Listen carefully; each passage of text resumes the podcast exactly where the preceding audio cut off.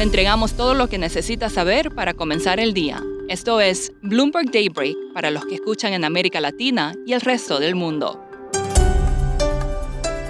Buenos días y bienvenido a Daybreak en español. Es martes 11 de octubre de 2022. Soy Eduardo Thompson y estas son las noticias principales. Los mercados están en rojo, presionados por alzas en las tasas de los bonos del Tesoro y señales de debilidad en resultados corporativos.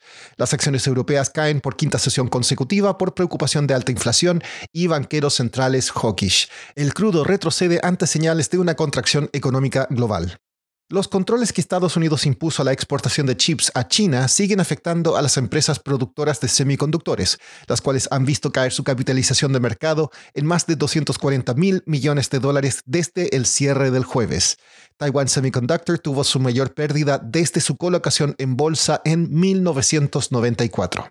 El Banco de Inglaterra tuvo que nuevamente salir a calmar el mercado de bonos. Ahora también comprará títulos vinculados a inflación para detener las ventas masivas que ponen en riesgo la estabilidad financiera del Reino Unido.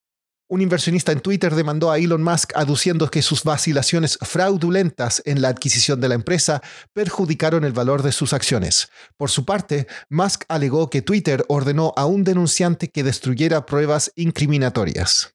Rusia lanzó nuevos ataques en Ucrania. Los líderes del G7 tienen programado realizar hoy una llamada de emergencia y los ataques de Moscú contra objetivos civiles se encuentran en la parte superior de la agenda. Liz Truss instará al grupo a mantener el rumbo en su apoyo a Ucrania. Pasando a América Latina, partidos de oposición de Venezuela ahora planean competir en las elecciones presidenciales de 2024 sin importar las condiciones que el gobierno imponga. Tras la victoria de la oposición en la elección de gobernador en el estado de Barinas, un bastión chavista, planean unirse detrás de un solo líder, según entrevistas con siete dirigentes de los partidos. Hay mucha inercia dentro de la inflación de México, dijo la subgobernadora de Banjico, Irene Espinosa.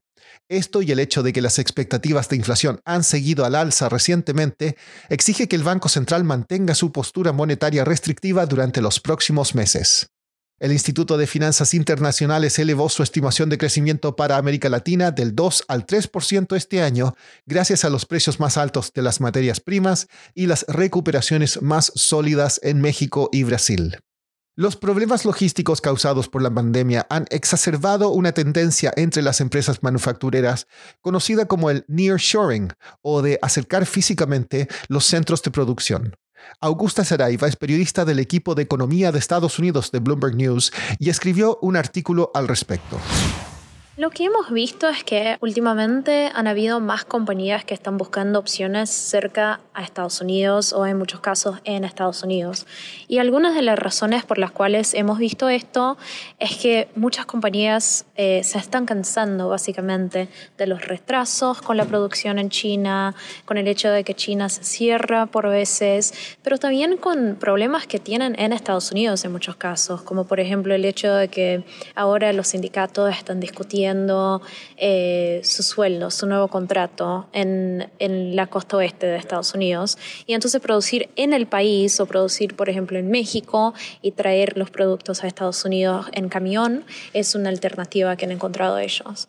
Augusta, ¿hay algún ejemplo interesante sobre esto? Sí, un ejemplo que nos pareció muy interesante es de esta compañía que empezó a producir más en Estados Unidos y de verdad que nos dijeron que prefieren esta opción aunque salga un 20% más caro producir acá. Y entonces para ellos la seguridad que llegue el producto eh, vale más la pena que el valor monetario extra que van a pagar. ¿Y es una tendencia que se va a mantener o, sería algo muy puntual? Esto es lo que vamos a ver. Por ahora hemos visto ejemplos de compañías que se están mudando a México, a Estados Unidos, pero por ahora no es algo que vemos como algo eh, a largo plazo. Vamos a ver eh, si mirás como la comparación de, eh, de comercio de Estados Unidos con China y México parece que es un trend que va a empezar a, que va a, empezar a crecer con el tiempo, pero por ahora lo vamos a ver. Por último, Japón comenzó a aceptar visitantes vacunados de 68 países sin visa después de casi tres años de estrictos controles fronterizos. En China, el Diario del Pueblo, un órgano oficial del Partido Comunista, dijo que la política de COVID-0 es sostenible y que Pekín debe apegarse a ella porque es clave para estabilizar la economía y proteger vidas. Eso es todo por hoy. Soy Eduardo Thompson. Gracias por escucharnos. Para conocer todas las noticias que necesita para comenzar el día, revise Daybreak en la app Bloomberg Professional, donde puede personalizar las noticias que desee recibir. También puede suscribirse a la versión solo audio en Spotify, Apple Podcasts o la plataforma de su preferencia.